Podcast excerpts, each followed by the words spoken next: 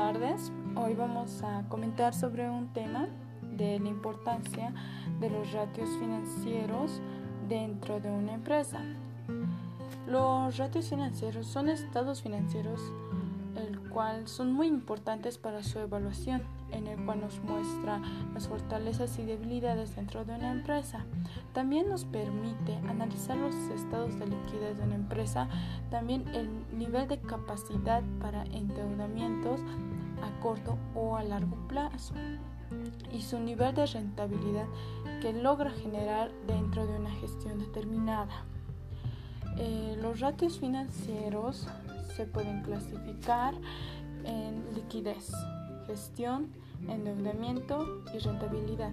En liquidez es la capacidad que posee una identidad de hacer frente a sus deudas en, en el corto plazo. En gestión permite analizar el ciclo de rotación de elemento económico seleccionado en, en endeudamiento en el cual mide las distintas fuentes de financiamiento, ayuda a financiar los diferentes activos. Y por último, rentabilidad.